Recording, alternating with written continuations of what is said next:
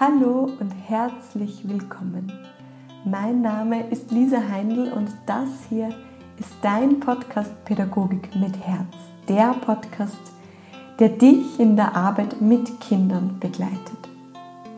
Ich bin Lisa, die Gastgeberin dieses Podcasts, Elementarpädagogin und Gründerin von Pädagogik mit Herz, einer Plattform, die für Achtsamkeit in der Elementarpädagogik losgeht für einen achtsamen Umgang, für eine achtsame Begleitung der Kinder in Verbindung mit der Gesundheit, der Selbstfürsorge und Achtsamkeit der Fachkräfte.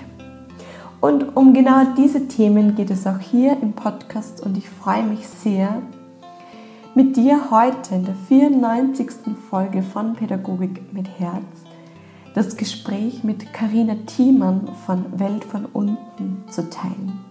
Karina ist Erzieherin, Sozialpädagogin, systemische Familientherapeutin und wir sprechen in dieser Folge darüber, warum jedes Verhalten einen guten Grund hat. Wir sprechen über die Bedeutung eines milden Herzens in der Pädagogik. Wir sprechen über Bedürfnisorientierung, Grenzen und Nein sagen und warum das milde Herz immer die Antwort ist.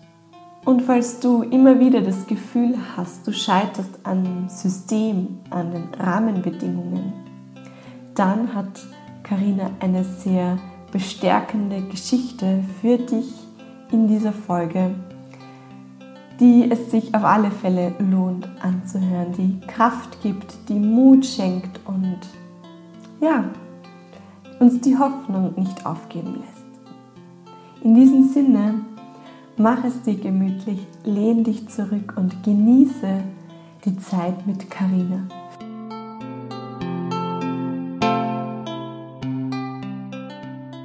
Liebe Karina, ich begrüße dich ganz, ganz herzlich im Podcast Pädagogik mit Herz. Fühl dich sehr herzlich willkommen und ganz warm begrüßt. Dankeschön, das spüre ich, kommt an, total schön. Danke. Karina, so ganz gerade heraus. Wofür schlägt dein Herz oder wo spürst du, dass dein Herz schneller schlägt? Was bereitet dir Freude? Wofür gehst du los? Was ist dir wichtig in deinem hm. ja, eine schöne Frage. Also Pädagogik mit Herz, das passt ja schon auch sehr gut, weil das Herz spielt auch für mich eine Rolle. Für mich ist es das milde Herz und wirklich die Annahme des guten Grundes hinter jedem Verhalten. Das ist, ich bin ja Familientherapeutin im Ursprungsberuf, Erzieherin und Sozialpädagogin. Ich habe im Kita-Bereich gearbeitet, beim Jugendamt im Kinderschutz. Jetzt bin ich selbstständig beraterisch und therapeutisch tätig.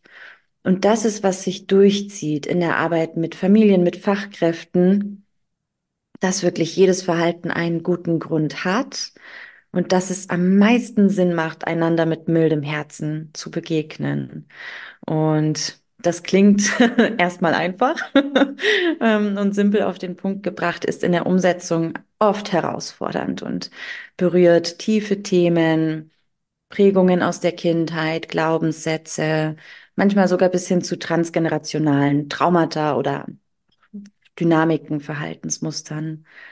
Ja, mhm. und das braucht seine Zuwendung und die versuche ich begleitend, also da versuche ich Menschen hin zu begleiten, dass sie dem Zuwendung schenken, was noch gesehen werden möchte. Im Herzen, ja.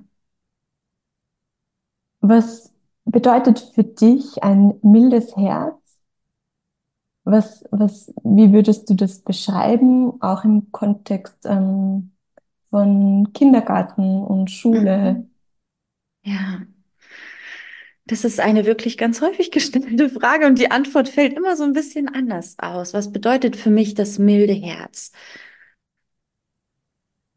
Bei Kindern allem voran gilt für mich der Grundsatz, jedes Verhalten hat einen guten Grund. Und auch im pädagogisch professionellen Kontext bewegen wir uns ja in Systemen. Die Kinder kommen aus ihren Familiensystemen, bringen Themen mit, Herausforderungen, auch Ressourcen und kommen dann in das System, in welchem auch immer sie sich tagsüber in Betreuungslandschaft bewegen.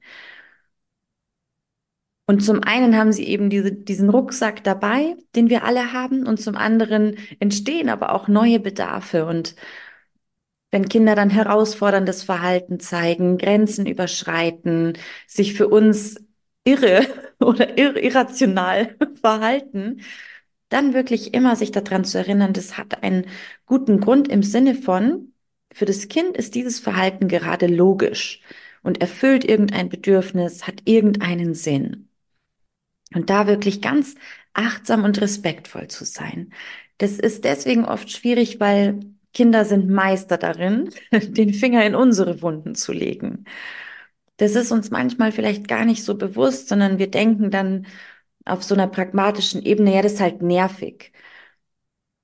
Ich denke an ein Kind, das zum Beispiel äh, immer weggelaufen ist. Ja, das ist halt nervig, wenn es immer aus der Gruppe läuft. Und es bringt ja auch so ein handfestes Problem mit sich, ja, dass ich dann ähm, dem Kind hinterherlaufen muss, die anderen Kinder derweil nicht so gut betreuen kann, dass das mir immer Zeit kostet.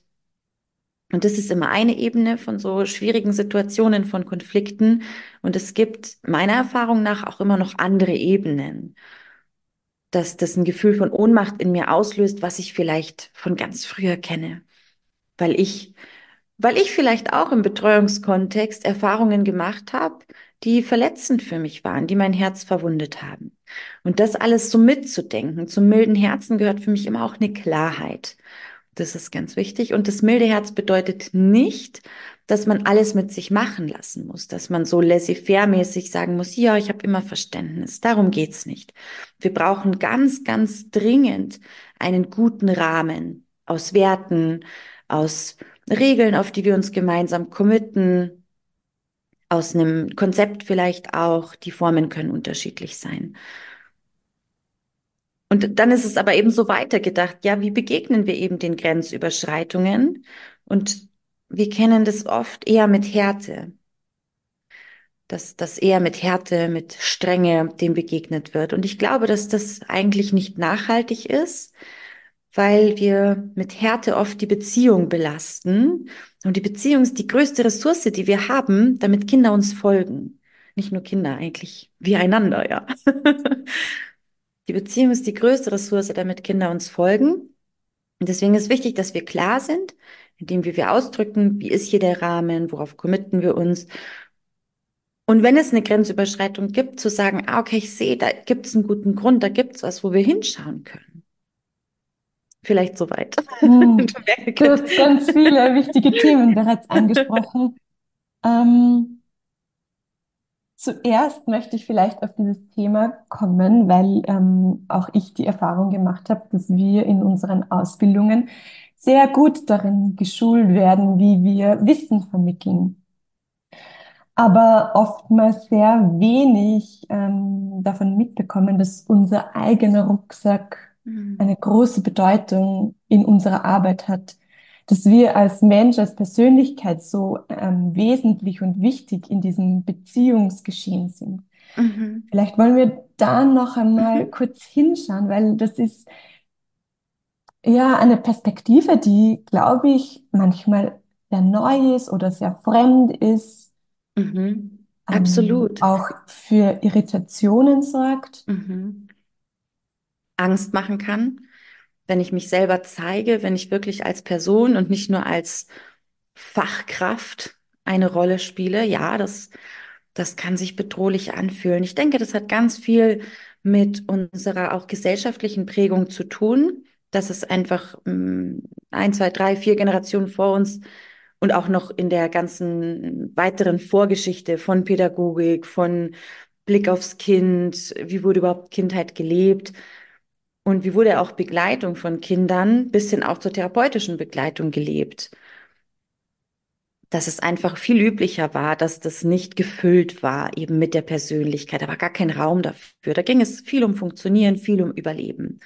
Und wir sind jetzt in der privilegierten Situation, dass wir Zeit, Ressourcen, Kraft, Wissen haben, um uns damit auseinanderzusetzen und dass wir feststellen können, ah, eigentlich schneiden wir uns ins eigene Fleisch, wenn wir mit so einer Strenge und Härte den Kindern begegnen, denn wir verlieren dann den Bezug zu ihnen und sie auch das Vertrauen in uns, wenn wir sie nicht sehen.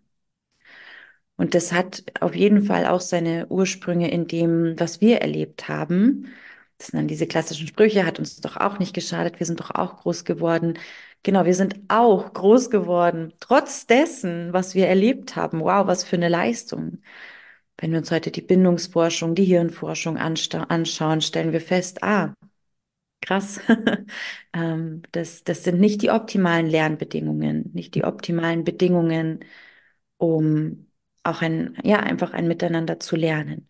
Und jetzt wissen wir eben, ah, okay, wenn ich mich auch mit meiner Geschichte, mit meinen Stärken, mit meinen Herausforderungen als Person anbiete, dann habe ich da eine Vorbildfunktion und ich bin ganz anders wie anschlussfähig, ja. Die Kinder können ganz anders bei mir andocken und es kann auch unglaublich entlastend sein, weil ich nicht mehr die ganze Zeit diese krasse Funktion mit all diesen überhöhten Erwartungen erfüllen muss, sondern mich auch mal hinstellen kann und sagen, das ist so laut hier gerade, ich kann jetzt gerade gar nicht mehr weitermachen ich brauche jetzt einfach gerade mal ein bisschen mehr Ruhe. Hier sind ein paar Kinder, die brauchen gerade voll sich austoben und wild sein. Und dann können wir, wenn wir die Probleme besser verstehen, auch in ihrer Tiefe, auch mit ihrer Bedeutsamkeit, auch mit ihren Verknüpfungen eben in die Vergangenheit, in die Zukunft, können wir uns ganz anders auf die Suche nach Lösungen machen. Und das darf das erklärte Ziel bleiben. Es ist mhm. nur sinnvoll, kurz innezuhalten. Mhm. Und ich erlebe das auch als so erleichternd in vielen mhm. Momenten, dass ich eben auch von mir preisgeben darf. Ah, ja. das ist mir zu laut oder boah, ich fühle mich erschöpft oder mhm. ähm, ja, es braucht zwar ein Stück weit Mut, aber es ist auch so her, es kann auch so herrlich befreiend sein, mhm. Mensch sein zu dürfen ja. Pädagogik. Absolut, absolut. Und eben, dass die Bedürfnisse aller gesehen werden. Wir Erwachsenen haben den Unterschied, wir sind selber dafür verantwortlich. Wir können nicht, also das ist immer so ein bisschen der schmale Grat, was oft so passiert, wenn man anfängt, dann mh, mm, da in diese Selbstreflexion zu gehen, dann stellt man fest, boah, eigentlich habe ich ganz viele so wie äußere Anforderungen immer erfüllt und diese Funktion wollte ich so, was ich äh, glaubte, was ich alles muss und wie es sein muss. Dann merke ich, ach so, könnte auch anders gehen. Dann stelle ich fest, wie erschöpft ich eigentlich bin, wie anstrengend es eigentlich war, wie weit entfernt ich von mir selbst war. Und dann kommt oft so ein Moment, wo es, wo es dann auch überfordernd ist, kurzzeitig sich um sich selbst zu kümmern, weil das wirklich so geballt auf einen rasselt. Mhm. Mhm. Und das ist okay. Da ist es gut, wenn man ein bisschen darauf vorbereitet ist und dann seine Ressourcen aktiviert, sei es sein Netzwerk, sei es seine ähm, inneren Ressourcen, die man hat, wie man sich eben ja wirklich, wie man Kraft tanken kann. Ich glaube, darum geht es wirklich. Und diese Reise mit der Bedürfnisorientierung, die wird ja auch ganz schnell so existenziell, dass sie wirklich so Bereiche im Leben berührt, wo man merkt, okay, krass, so kann ich mein Leben gar nicht weiterführen, mhm. Mm, weil ich dieses Pensum gar nicht halten kann, mhm. wenn ich mal wirklich aufrichtig schaue, was mir gut tut und was nicht.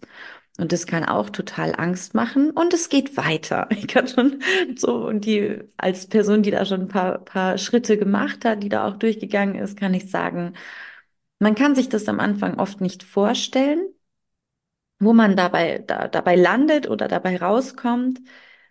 Und es ist eine verrückte Reise und sie lohnt sich trotzdem, weil ich glaube, sie bringt uns unterm Strich näher zu uns selbst und auch auf eine gesündere Art und Weise näher zu anderen. Mhm. Und ich glaube, du hast auch gerade ganz was Wichtiges angesprochen, nämlich, ähm, dass es in der Bedürfnisorientierung auch um die Bedürfnisse der Erwachsenen geht. Mhm. Weil oftmals eilt ja der bedürfnisorientierten Begleitung der Mythos irgendwie voraus, dass es jetzt nur um die Bedürfnisse der Kinder geht und es kein Nein, ja. keine Grenzen mehr gibt. Mhm. Das zum einen und zum anderen ist es, glaube ich, auch oftmals fremd, dass unsere Bedürfnisse beachtet werden dürfen. Absolut, ja. Das dürfen wir uns selbst anfangen zu erlauben, das dürfen wir anfangen wahrzunehmen. Und dabei auch bedenken, dass es ja auch eben ein Bedürfnis nach Struktur zum Beispiel gibt bei Kindern und auch bei uns und ein Bedürfnis nach Autonomie und Selbstwirksamkeit und dass es oft konträre Bedürfnisse gibt, die da aufeinander prallen. letzten Endes macht es trotzdem Sinn, sich dem im Hier und Jetzt zu widmen, weil es rächt sich sonst hinten raus. Und ich habe ähm, in der letzten Zeit ähm, so ein bisschen mich ausgetauscht mit einem Bekannten, der mit Demenz erkrankten Menschen arbeitet. Und der hat mir echt so ein paar bewegende Geschichten erzählt, wie sich so unerfüllte Bedürfnisse, unterdrückte Gefühle dann im Lebensalter ausdrücken und doch noch mal zum Vorschein kommen und die Menschen sagen, ich bereue das, ich bedauere das, dass ich meine Gefühle nicht so ausleben konnte. Ich bedauere, dass ich eigentlich einen Weg gegangen bin für andere statt für mich. Und das hat mich total, das hat mir ein bisschen Angst gemacht, mhm. weil ich dann so dachte, oh Gott, bin ich gut genug auf meinem Weg, was glaube ich auch so ein leistungsgetriebener Gedanke ist. Und dann hat es mich auch zu mir geführt und mich bestärkt in dem, ja, wir dürfen, wir dürfen uns auch die Zeit nehmen hinzuschauen. Wir dürfen auch kritisch sein. Wir dürfen absolut Strukturen hinterfragen. Das ist ja auch so ein häufiges Thema im im Bereich der Pädagogik, ja, was für Strukturen wurden da eigentlich geschaffen und äh, werden für sinnvoll erachtet oder wurden mal und werden aber gar nicht mehr dem Zeitgeist gerecht und dem, was, was die Menschen da, da drin brauchen. Es darf Systeme geben, absolut. Wie können wir sie zu unseren Gunsten gestalten? Was würdest du einer Pädagogin sagen, die meint, es hat ja eh alles keinen Sinn, weil ich kann das System nicht ändern? Mhm. Ich arbeite sehr gerne mit Geschichten. Ich habe diesen tollen Spruch gehört, Menschen lassen sich nicht gerne was sagen, aber sehr gerne was erzählen. Und an dieser Stelle passt auch gut eine Geschichte. Ich lese sie einfach mal vor. Gerne.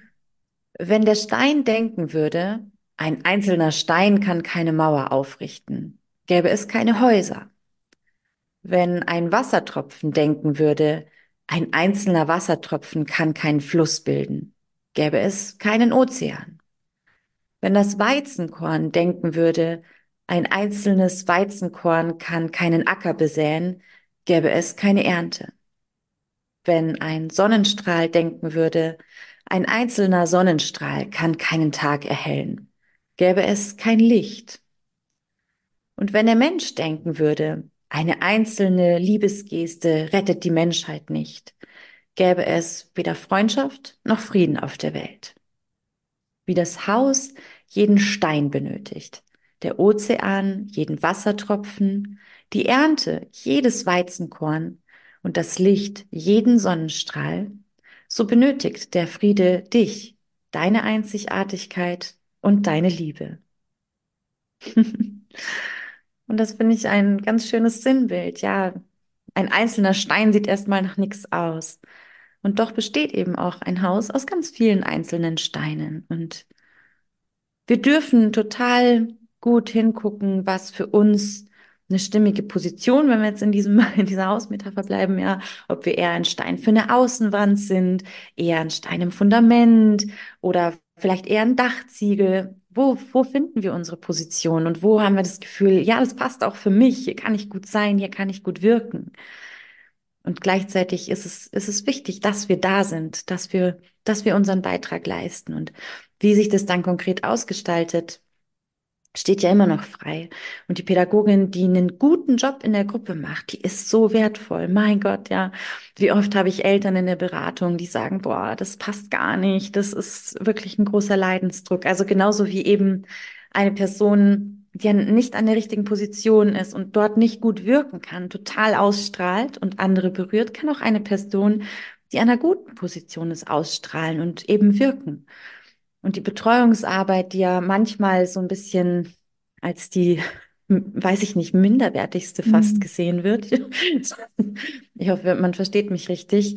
Die ist dabei eigentlich ja mit die wertvollste weil wir eben dort in Beziehung sind mit den Kindern, im Kontakt sind mit den Kindern und und das ist schon mehr als genug, da einen guten Job zu machen. Und wenn man dann an anderer Stelle oder später im Leben oder zusätzlich oder oder oder sagt, ah okay, jetzt keine Ahnung, wie ich, ich habe dann gesagt irgendwann, okay, ich möchte lieber mh, mm, eben an den Familien arbeiten und die stärken, macht diese Arbeit. Andere sagen, sie engagieren sich ähm, in der Gewerkschaft, machen da, haben da ihren Wirkort. Das ist alles, alles gut, alles gleichwertig auch irgendwo, ne? Anders und doch gleichwertig. Mhm. Also wirklich möchte ich alle ermutigen, so mm, ihr eigenes Leuchten, so sehr sie können, zum Scheinen zu bringen. Das, wo sie wirklich auch selber von profitieren. Da dürfen wir voll egoistisch sein, weil auch das Mhm. ist, glaube ich, nachhaltig. Wenn wir was gerne machen und uns damit wohlfühlen, dann können wir es eben auch gut machen. Und das, das macht schon einen Unterschied. Und auch, glaube ich, die Einladung, immer wieder für sich dieses gut neu zu definieren, die, Mhm, das, du hast, glaube ich, gesagt, die, die Arbeit gut zu machen und was ist für mich gut und wo, wo- mhm. Was sind Erwartungen an mich, die vielleicht gar nicht zu mir gehören, Ja, da auch immer wieder ähm, dahinter zu schauen. absolut, ja. Und da kann man ja wirklich ganz ins Detail gehen. Wenn mir einfach die Psychomotorikangebote nicht so liegen, dann kann ich das sagen. Dann hat es auch einen guten Grund. Ich mag immer gerne so ein bisschen Widerstände hinterfragen. Ich bin da immer neugierig so, hey, was steckt da eigentlich bei mir dahinter, wenn ich so so gar keinen Bock auf irgendwas habe. Manchmal ist es ein, ein schützender Widerstand, weil es eben nicht zu mir passt, nicht an der Zeit ist. Manchmal ist es aber auch eigentlich so ein blockierender Widerstand, den man mal aufräumen könnte. Mhm. Und darüber miteinander ins Gespräch zu gehen und zu sagen, boah, irgendwie, wenn ich jetzt an offene Konzepte zum Beispiel denke, den Raum zu betreuen, das ist für mich einfach total schwächend und nervig. Und das mal zu sagen, so können wir schauen, wie wir da eine gute Lösung finden. Dafür mag ich total gerne, weiß ich nicht, vielleicht im, im Rollenspielbereich sein und bin da total kreativ und merke, da blühe ich auf. Und das darf auch jedes Team für sich gucken. Mhm. Ja, wie sie, wie sie das dann lösen mögen und ähm, ja, welche Wege sich dann finden. Ich glaube immer, wir haben eh die Lösungen in uns, die, die Antworten in uns. Wir müssen nur sozusagen den Raum und das Setting schaffen, wo sich das dann zeigen darf. Wie kann man sich im milden Herzen üben oder vielleicht anders gefragt, wie, welche Routinen, welche mh, Übungen gibt es, ähm, um immer wieder in Kontakt mit dem milden Herzen zu sein? Oder wie machst du das? Vielleicht magst du auch von Mhm. dir erzählen. Ja, mm, das eine ist tatsächlich eine körperliche Geschichte, die Hand aufs Herz zu legen. Das mache ich mittlerweile schon ganz intuitiv und das machen viele intuitiv. Wenn wir uns vorstellen, wenn wir anfangen zu reden, wir machen das ganz oft. Und Das mal zu beobachten, finde ich ganz interessant bei sich, bei anderen, wie oft wir uns eigentlich mit dem Herzen ans Herz fassen äh, und mit dem Herzen darüber verbinden und das wirklich auch zu nutzen. Auch eben in so wirklich ganz trubeligen Situationen mal kurz die Hand aufs Herz zu legen und einfach kurz zu sein, auf so eine Metaebene zu gehen und festzustellen, wow, das ist ganz echt irgendwie eine heftige Situation, das ist außer Kontrolle. Oder in einer Teamsitzung, wo ich merke, boah, wenn der Kollege oder die Kollegin anfängt zu reden, hm, da darf ich mal kurz bei mir schauen, was ist da los. Was mich zur nächsten Übung führt, ähm, ist eben die Frage, sich ganz oft auch im Alltag, also ich stelle mir das im Alltag, ich bin gedanklich gerade so im Einkaufsladen oder in der U-Bahn und mir immer wieder die Frage zu stellen, wie könnte man es noch sehen? Das Reframing, der Perspektivwechsel. Und dann habe ich ähm, eine Frau vor Augen, die an der Käsetheke steht und die wirklich elendig langsam ihre Bestellung da aufgibt, ja, wo ich im ersten Moment denke, mein Gott, was ist denn mit ihr? Auch in der Abwertung gehe, weil das haben wir alle in uns, so diese ähm, automatischen Abwertungen, wo ich denke, mein Gott, irgendwie sie ist auch, sie hat ihre Sinne gar nicht beisammen, kann die jetzt mal ein bisschen sich zusammenreißen.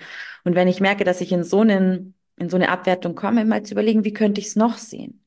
Und dann auch wirklich Hypothesen zu spinnen, muss ja nicht wahr sein. Geht nur darum, einfach ein bisschen den Horizont zu erweitern. Und dann stelle ich mir vor, wow, vielleicht hat die eine soziale Angststörung und es ist für sie unglaublich herausfordernd, aus dem Haus zu gehen. Und es war für sie schon ganz arg anstrengend. Und jetzt muss sie noch die Entscheidung treffen, welchen Käse kaufe ich jetzt. Und vielleicht überlegt sie auch, welcher Besuch jetzt kommt und möchte ja den richtigen Käse auswählen und ist eigentlich total in Not. Mhm. Und dann merke ich schon, also bei mir stellt sich automatisch ein, dass es dann milde im Herzen wird. Mm, Das mag aber bei anderen anders sein, weil Bedürftigkeit nicht immer Milde auslöst. Und das finde ich auch ganz wichtig, das bei sich zu beobachten. Wir können dann die guten Gründe erahnen, vermuten, unterstellen. Und dann kann es sein, dass es sogar noch schwerer für uns wird, milde im Herzen zu werden, weil das eigene Herz vielleicht wirklich so verwundet ist, dass es keine Kapazität mehr hat für andere Bedürftigkeit. Und das ist für mich dann immer so ein Warnhinweis, wenn ich merke, ich werde so ganz hart im Herzen und so fast schon feindselig, dass ich dann wirklich den Blick auf mich richten darf und schauen darf, ach, was, was brauche ich denn da vielleicht?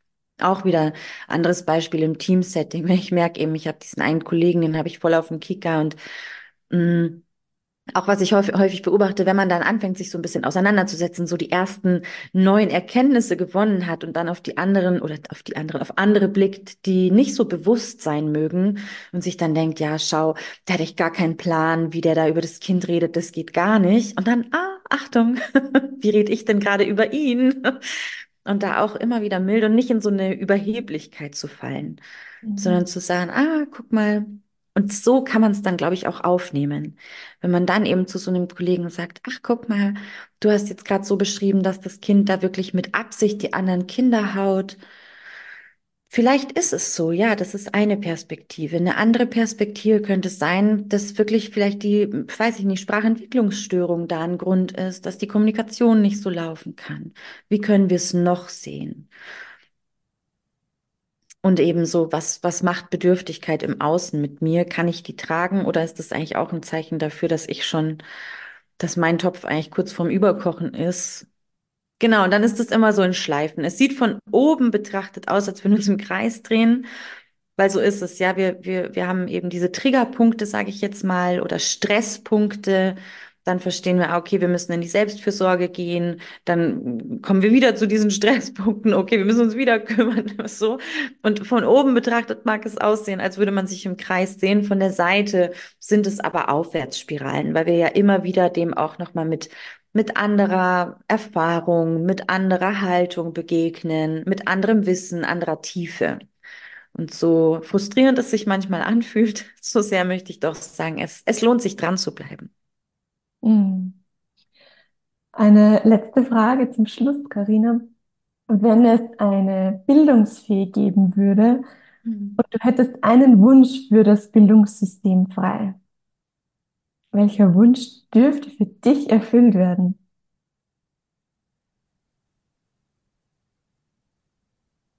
Das ist eine krasse Frage. oh, wow. Also ich merke schon so, dass, dass mein erster Impuls ist so, oh Gott, wo sollen wir da anfangen? Es gibt viel zu tun. Mm. Und wenn ich, wenn ich aber vielleicht so einen vielversprechenden Anfang wählen dürfte, dann würde ich mir die Offenheit wünschen. Die Offenheit, sich zuzuhören, mm, sich neue Dinge anzuhören, und sich auf den Weg zu machen. Mir fällt jetzt gerade eine Unterhaltung ein, die ich mit einer ähm, Erzieherin, die kurz vor der Rente ist, geführt habe, die mich auch sehr bewegt hat, die da sehr reflektiert war und gesagt hat, wenn ich anerkennen würde, dass eure neuen Methoden, euer neuer Wissensstand, dass das gut und richtig ist, dass das den Kindern dient, dann müsste ich damit einräumen, wie viel ich in meiner beruflichen Vergangenheit falsch gemacht habe. Und das mache ich nicht. Das will ich nicht, weil das würde mir so eine krasse Schuld aufladen, dass ich lieber euers ablehne. Und ich war so beeindruckt, wie offen und klar sie das kommunizieren konnte. Und gleichzeitig, ja, macht das auch total Sinn. Mm, ja, genau, weil eben auch so eine Fehlerfeindlichkeit da ist und ganz viel Abwertung. Und wenn wir offen sind, ah, okay, so haben wir es damals gemacht, so machen wir es heute. So macht ihr es hier in der einen Einrichtung, so macht ihr es in der anderen Einrichtung, so macht es die eine Familie, die andere. Wenn wir da mehr Offenheit hätten und anfangen, dann, dann könnten wir, glaube ich, anfangen, so unser Bewusstsein dafür zu schärfen, dass das einfach Automatismen sind, die, an, die anspringen und dass das okay ist und dass wir die hinterfragen und auflösen können. Mhm. Also ich würde so einmal mit einer Gießkanne Offenheit über die Bildungslandschaft gießen und dann, glaube ich, wäre das schon ein ganz guter Dünger. Mhm. Ja. Wie kann man mit dir in Kontakt kommen? Genau, ich habe eine Website, die, ich weiß nicht, in Dauerüberarbeitung ist, aber genau. Ähm, es gibt die Welt von unten Website und die Carina Thiemann Website.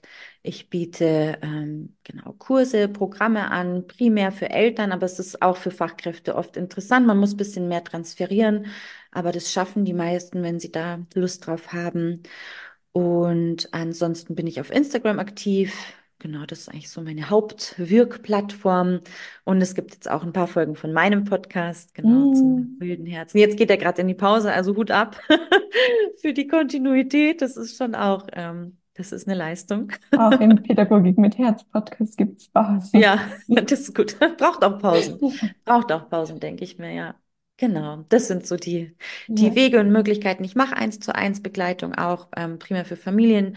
Ich habe keinen Supervisorenschein, aber ich komme zum Schulen auch in die Kitas ähm, für Fallbesprechungen, Fallberatungen. Ich reise auch mal weiter an, wenn das sich gut planen lässt. Genau. Also wenn man das Gefühl hat, so das passt ähm, und das könnte einen Mehrwert bringen, meine Haltung, meine Sichtweise meine Methoden, ich bin ja systemische Familientherapeutin, kann da auch einen ganz großen Methodenschatz nutzen, dass das, ähm, genau, wenn das wertvoll klingt, dann einfach anschreiben an Kontakt at carina-thiemann oder support at können wir alles verlinken. Mhm. Genau, dann, dann gehen wir ins Gespräch und schauen, was, was es braucht und was ich vielleicht beitragen kann. Ach, Carina, danke dir für das sehr, sehr authentische, ehrliche, inspirierende Gespräch. Ähm, ja, vielen Dank für deine Expertise, für dein Sein und ja. Ja, ich danke dir ja. für den Raum, für fürs Zuhören, fürs Fragen stellen. War, ja, war auch für mich wieder ganz, ganz interessant und bereichernd. Vielen Dank. Ich freue mich, wenn du mir deine Gedanken zu dieser Folge da lässt. Ich freue mich, wenn wir in den Austausch kommen. Schau sehr gerne bei Carina vorbei auf Welt von unten und ich wünsche dir nun eine gute Zeit. Bis zu unserer nächsten gemeinsamen Folge. Von Herzen alles, alles Liebe für dich und denk daran, deine Arbeit ist so unglaublich wertvoll. Du bist so unglaublich wertvoll. Alles Liebe, deine Lisa.